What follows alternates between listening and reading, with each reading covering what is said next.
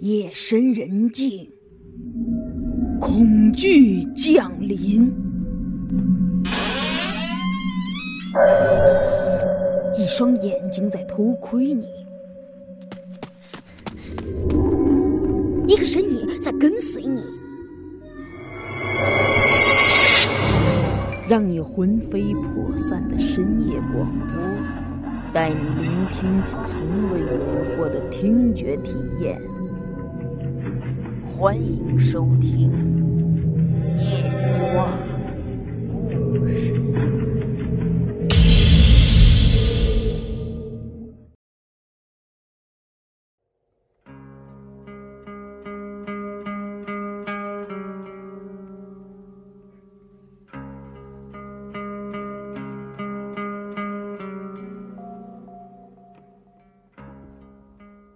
我和潘子都对这个杀人武器高估了。我以为我们打了几下手电筒，它就能出现，但少说过了一刻钟，也没看见这树下有什么动静倒是远处有一片草丛在无风下乱抖了起来，好像里面有什么东西在跑一样。潘子瞪个眼睛瞧了瞧，跟我们说。哎呦，杜瑞，咱这下倒霉了，这好像把这狼给招来了。陆宇峰也一直望着那片草丛，他摇摇头说：“不是狼，这就该是那个杀人武器了。”随后，他一翻旅行包，拿出一对耳塞子，对着我俩就比划说。还有一个重中之重的事儿，你们俩得各自想办法了。一会儿啊，一定得把这耳朵堵得严严实实的。咱们呢就用手势交流。不过我只带了这一对耳塞子，抱歉，不能借给你俩了。我一看这对耳塞子，一下就想起那骨头铃铛来了。我让潘子先别急。我把这骨头铃铛就拿出来了，冲着陆宇峰就亮了亮。阿峰，我们不堵耳朵，戴这个有用吗？我其实呢，就是姑且问一问，因为我也不知道我们堵耳朵有什么用。可陆宇峰看到铃铛之后，整个人一愣，还不敢相信的望着我们俩说：“这，这东西。”你们从哪儿偷来的？哼！我发现他真是小瞧我们俩了，竟用了“偷”这个字眼儿。潘子忍不住解释了一句，说：“这铃铛是有一个神秘邮包给送来的。”陆玉峰一下就释然了，说了一句：“哈，怪不得。”然后又跟我们俩说：“哎，对了。”带这个铃铛也行，这个是沁了药的蛇骨做成的，能驱百虫。不过不如戴耳塞的舒服，要不我勉为其难的跟你们换换。他说这话我能信吗？尤其是他那一脸表情分明的在在告诉我，这铃铛可就是个宝贝啊！我和潘子才不会傻到做亏本买卖。我接话说了句：“哎，不换不换啊！”接着我就跟潘子各自准备上了。但一涉及到具体怎么戴这个铃铛，问题又来了。我俩这耳朵上没有耳洞啊，要直接挂在耳廓上，它也不牢固啊。我一发狠，心说：“不就打两个耳朵眼儿吗？啊，妹子能忍受，我一大老爷们儿怕什么？”于是我一横心，不管那三七二十一，直接把铃铛的耳针对着耳朵就戳了下去。我发现，这么硬穿耳洞还真他妈有点疼啊，甚至还弄出血来。等轮到潘子的时候，他就不行了。他一边慢慢的刺着耳洞，一边疼得呃呃的张个大嘴。乍一看，以为怎么着了一样，坐在树上跟个大猩猩一样。等那疼劲儿过去了，我这才有精力继续思考。我想起阿峰之前说的那话：“这铃铛能驱百虫。”我就有个猜测了，心说：难不成一会儿来的杀人武器是一种虫子？但什么虫子威力这么大，在草丛里经过的时候，都能把草带的哗哗乱晃？别说是白蛇传来那种大蜈蚣精，打死我都不会信的。正当我稀里糊涂瞎琢磨的时候，那杀人武器离的是越来越近了，最终钻出草丛，就跑到我们树下了。我发现这个杀人武器不能论个儿，那得论群，就是一群长相怪异的大黑狗。它们呆头呆脑的，而且身上的毛还特别长，尤其是肚子那块都耷拉着到地上了。乍一看呢，有点牦牛的感觉。这其中，我还发现了那只被潘子抱养过的小黑狗。原来他们都是一起的。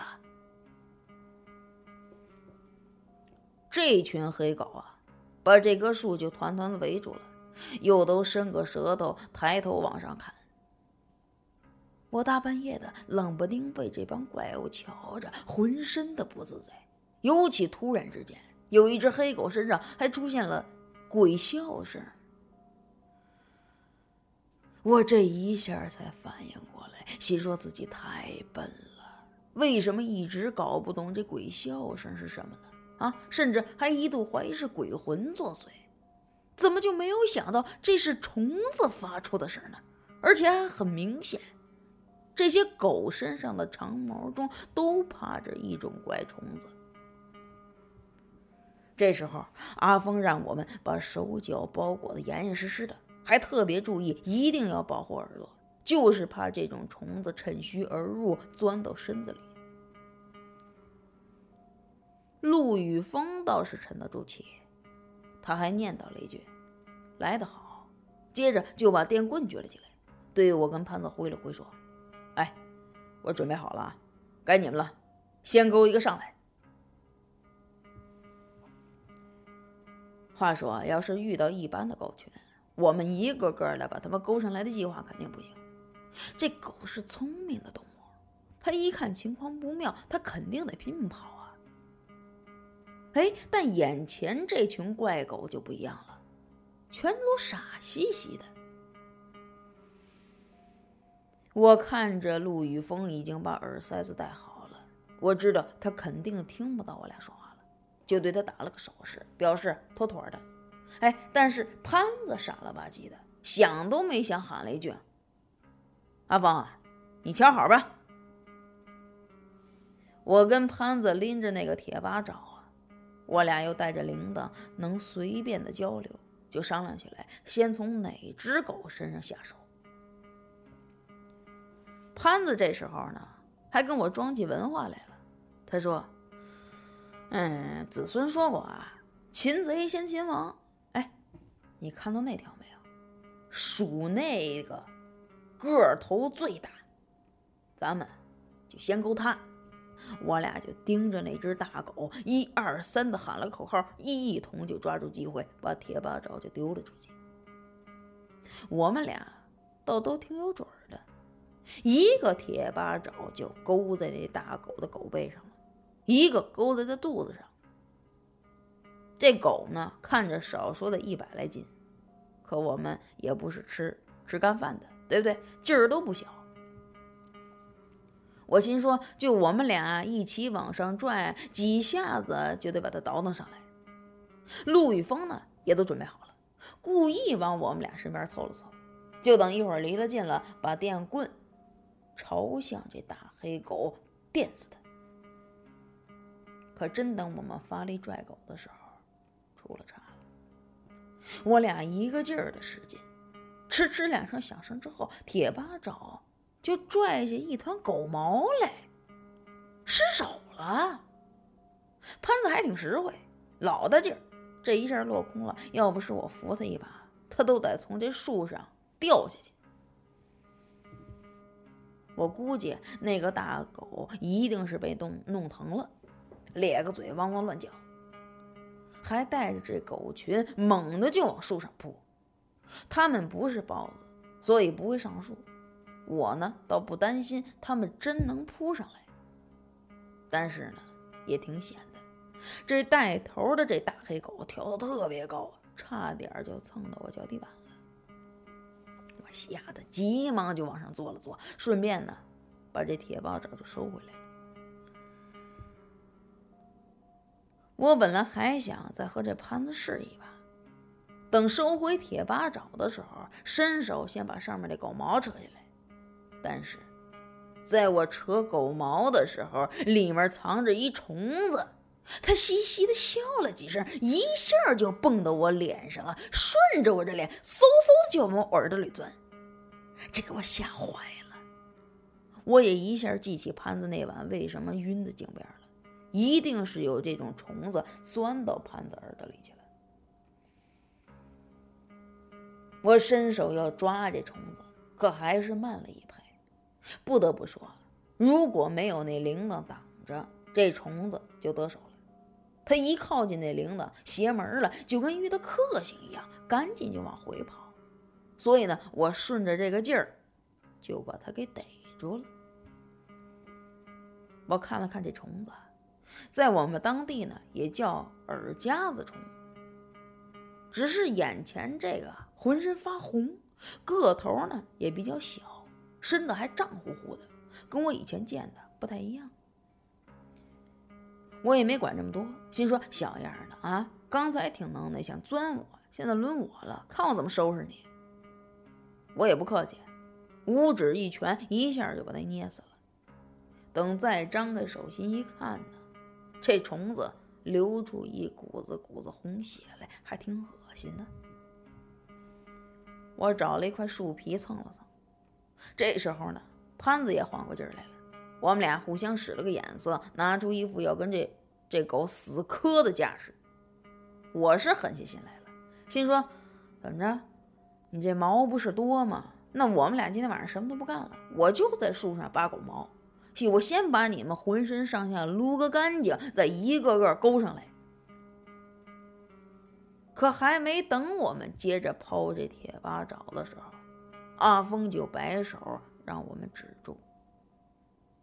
他担忧的往绥远村那边看了看，说：“这么耽误下去，容易有变数。”我听到这话呀，我不知道他说的这个变数啊是什么意思。陆宇峰呢，就又把电棍抛给我，让我拿着。接着他翻起包来，从里面就拿出一大块肉干来。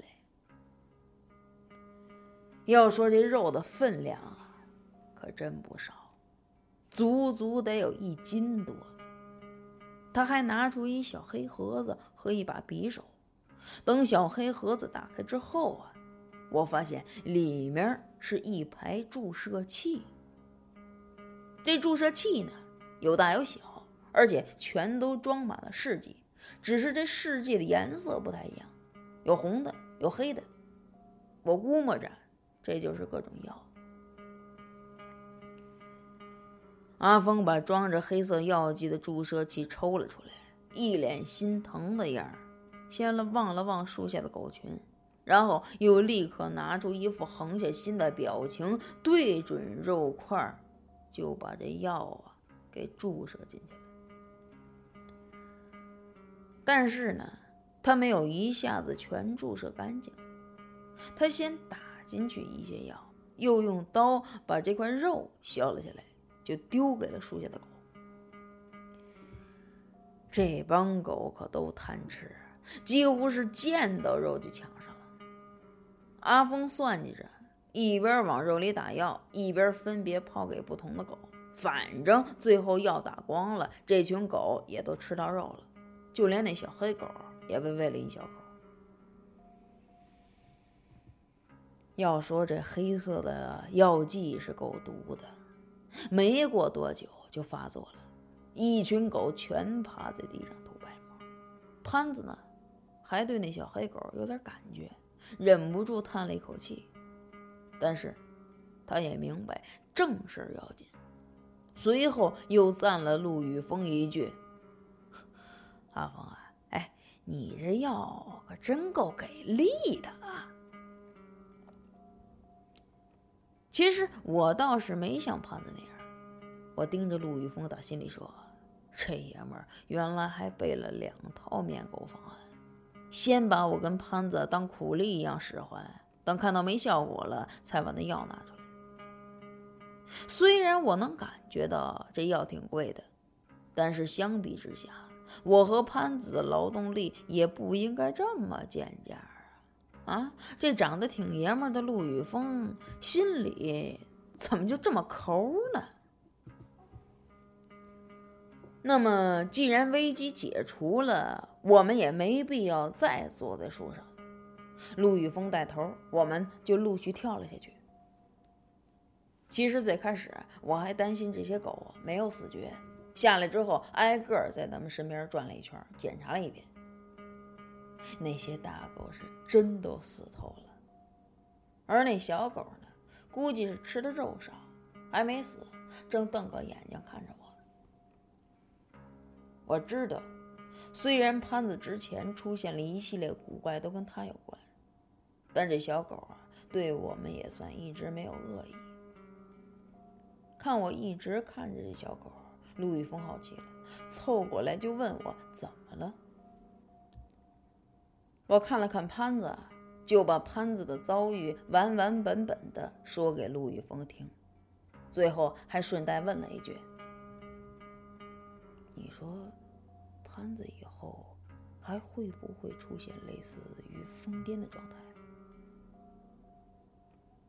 陆宇峰的回答让我先是一惊，但随后又放下心来，因为他告诉我，绥远村这里的土质本身就有问题，所以养育出来的昆虫都多少带点毒，尤其是刚才捉到的这种虫，还被贾刘慧他们特意饲养与培育了，导致他们再次异变。不仅从杂食性昆虫变为外体寄生虫，还让它们的毒性加强了。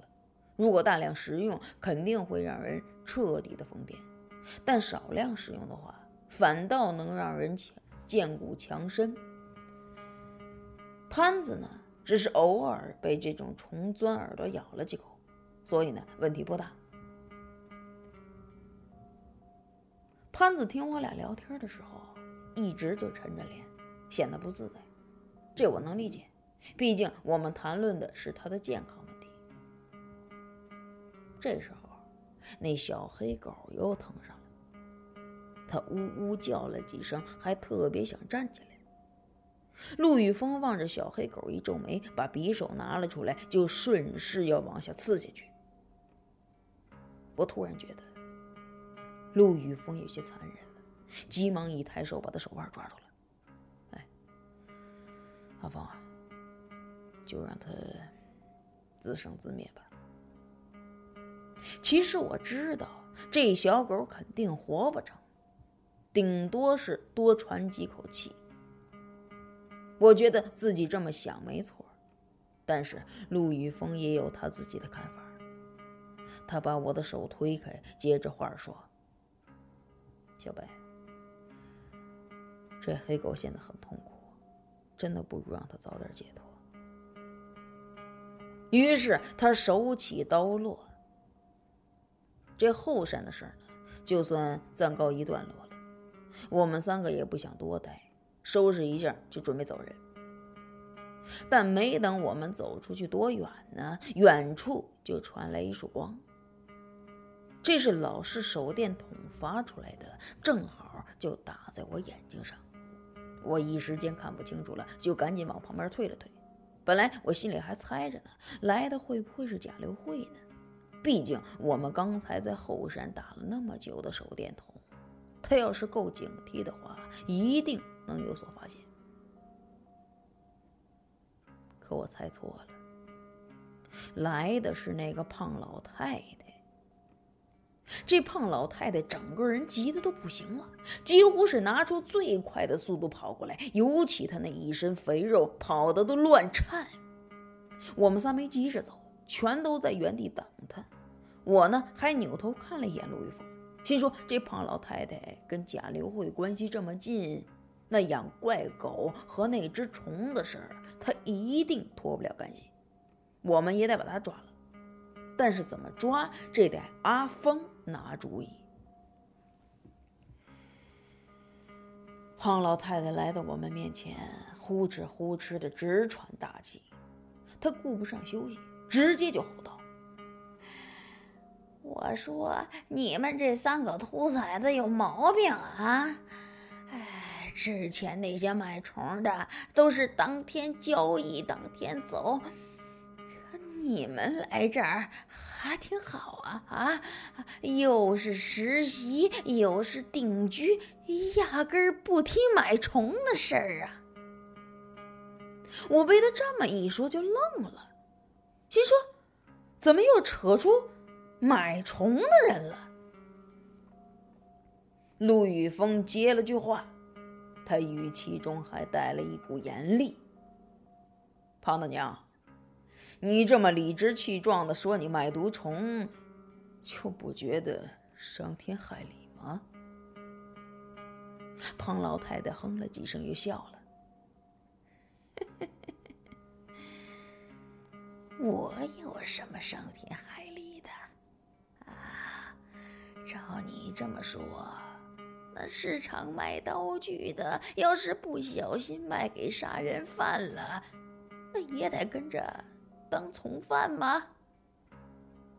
接着还没等我们接话，他这脾气就爆发了，一边使劲的扯着头发，一边指着我们说：“好你们个兔崽子！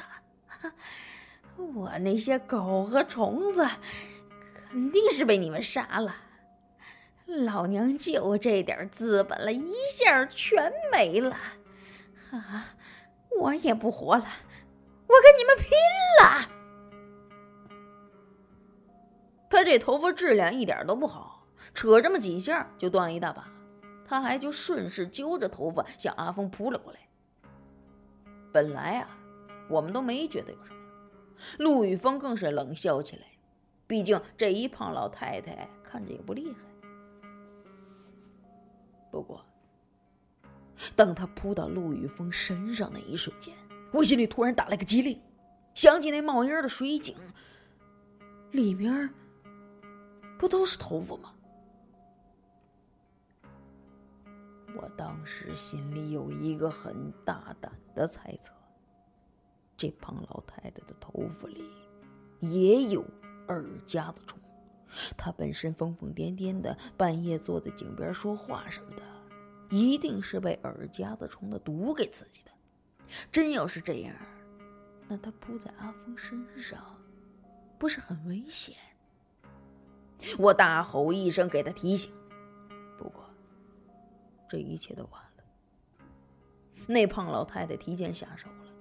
等离近一些之后，她把手里的断发对着阿峰一抖了，几个黑影全落在阿峰身上了。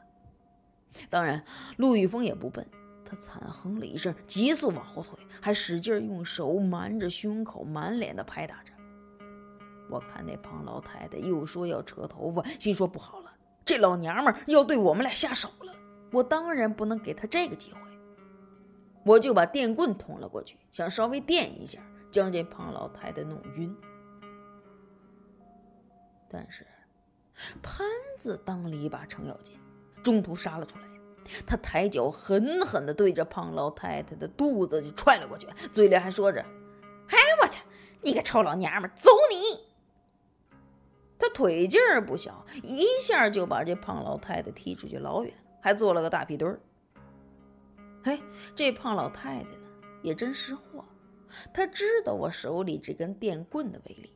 他一看没机会跟我们拼命了，哇的一声就哭了，在地上是又蹬又踹。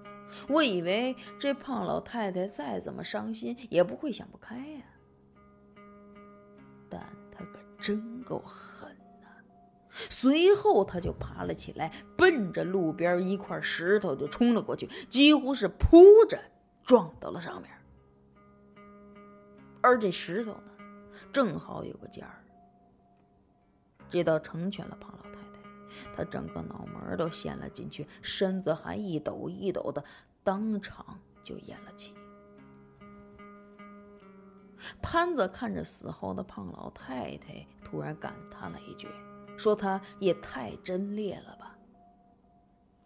我当时听完了都不知道怎么接话了。我心说：“潘子，你会不会说话啊？咱们怎么的了？他还真烈了？这不纯属扯淡呢吗？”我没有太顾及这个死胖老太太，我扭头看了看陆玉峰，我倒是挺担心他的安危的。他现在整个人半蹲在地上，脸上全是血道子。当然了，这并不是他受了伤，而是那死去的虫子留下的液体。他还正使劲抠耳朵，显得特别难受。我心说：坏了，不会是那虫子爬到他耳朵里了吧？陆宇峰说：“刚才确实爬进去一个，不过又被他用针给挑了出来。”他现在没什么大危险了，就是身子有点虚弱。我听完这话，放下心来了。我招呼潘子，咱们俩一人一边把他扶起来，然后咱们趁快就下山。但是那虫子的毒比我预想的要厉害。阿峰走了没一会儿，整个人就衰弱了不少，腿都软了。而且在我们刚一离开后山，又见到了一个人，堵在了路上。这次是那个贾刘慧了，他又换上一身白衣服，乍一看就跟个女鬼一样。我心说，真想骂娘啊！啊，今天晚上倒了血霉了，这敌人是接二连三的来，尤其眼前这个，按照阿峰的话说。他还是个杀手，谁知道他身手到底有多强？我和潘子把陆玉峰放下来，紧靠在一起，像狼一样死盯着贾刘辉。这时候，贾刘慧先开口问我们俩：“胖姨和狗狗他们是不是都死了？”我不知道该怎么回答他，索性来个闷声默认。贾刘慧也聪明，他猜到了答案，他还突然乐了。我突然觉得，这贾刘慧的心思不在我们身上。我就看见他拿出一副自言自语的样子，念叨起来了：“胖姨，我早就提醒过你。”他们这些坏警察之间的叨叨，我们还是不掺和的好。你怎么就不信呢？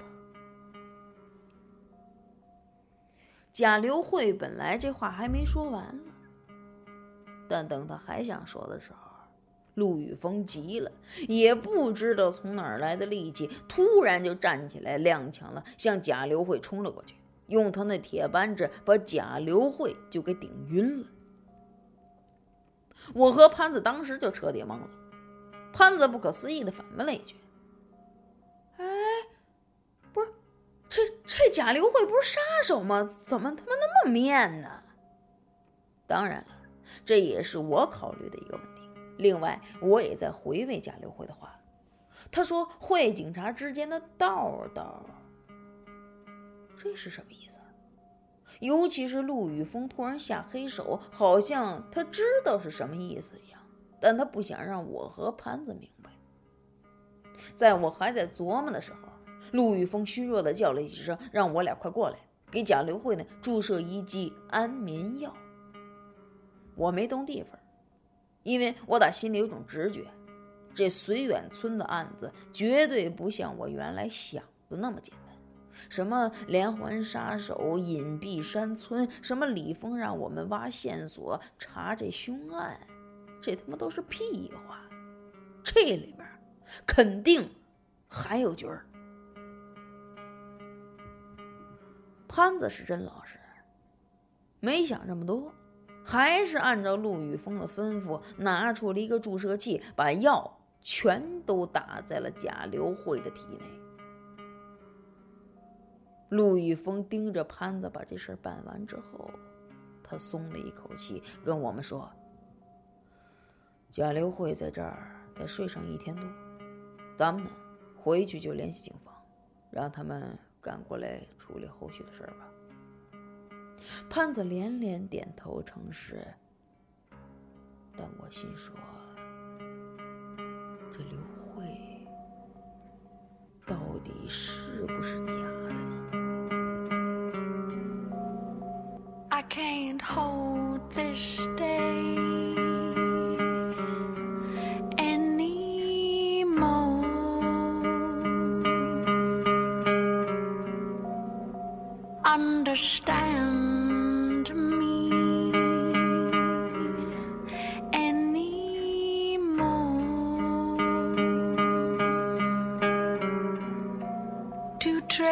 expanded.